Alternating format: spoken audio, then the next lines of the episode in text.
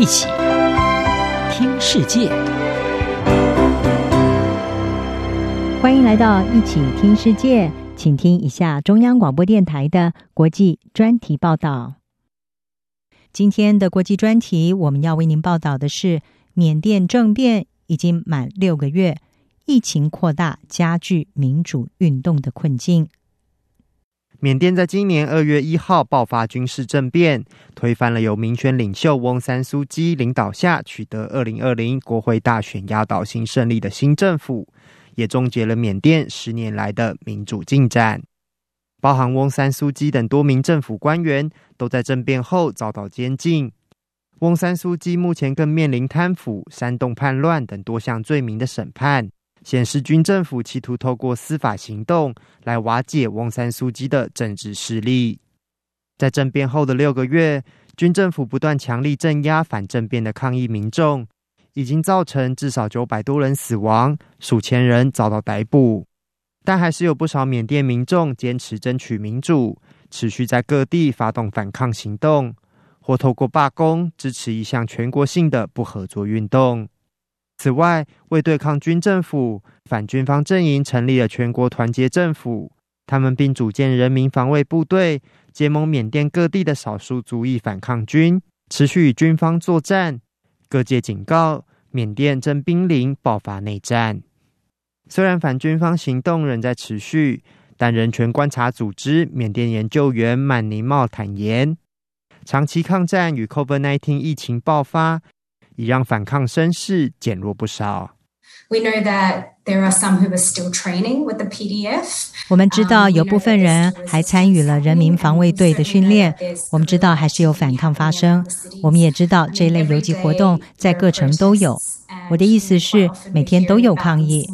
你知道，我们很常听到炸弹在各城爆炸，所以它不代表人们已经放弃了。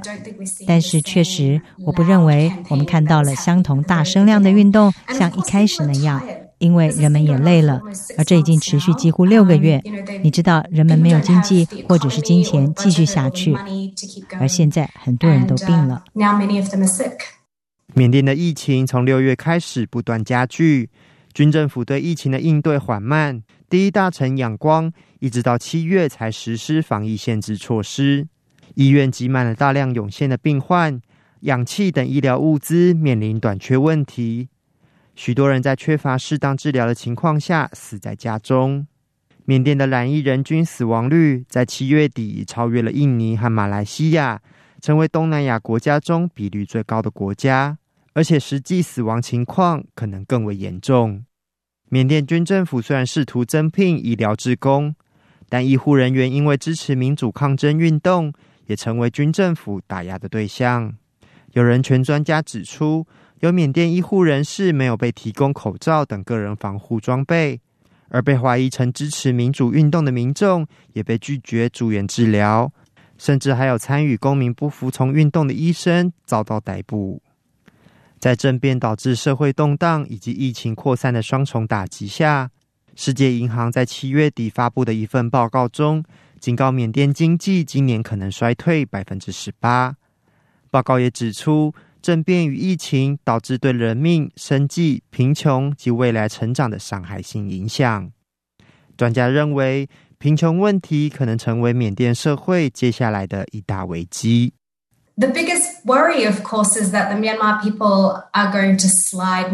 最大的担忧，当然就是缅甸人民将会越来越陷入严重的破坏和贫穷当中。这个国家已经成为一个更被排挤的国家。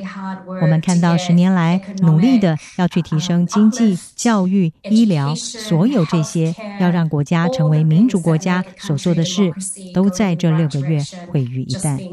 这真是让人不忍卒睹。在政变满六个月之际，缅甸军事领袖敏昂莱宣布全国紧急状态将从原先的一年延长到两年半。这代表缅甸要等到二零二三年八月才会举行下一次的大选，也反映出军政府无意对国际压力妥协。尽管美国及联合国都谴责缅甸延后大选的决定，但是否采取进一步行动仍不明确。自从缅甸政变至今，美国、欧盟及英国虽多次施压军政府，并对相关人员与军方企业实施制裁，但制裁效果仍让不少人质疑。不仅如此，虽然联合国专家先前指控缅甸军政府镇压民众的行为可能已经犯下了反人道罪，但至今只有在联合国大会通过了一项避免武器流向缅甸的非拘束性决议。专家呼吁，联合国与其他国家都应该采取更多作为。我们显然需要看到更多的行动，更多紧急行动。所以，这些加强制裁是来自已经实施制裁的国家，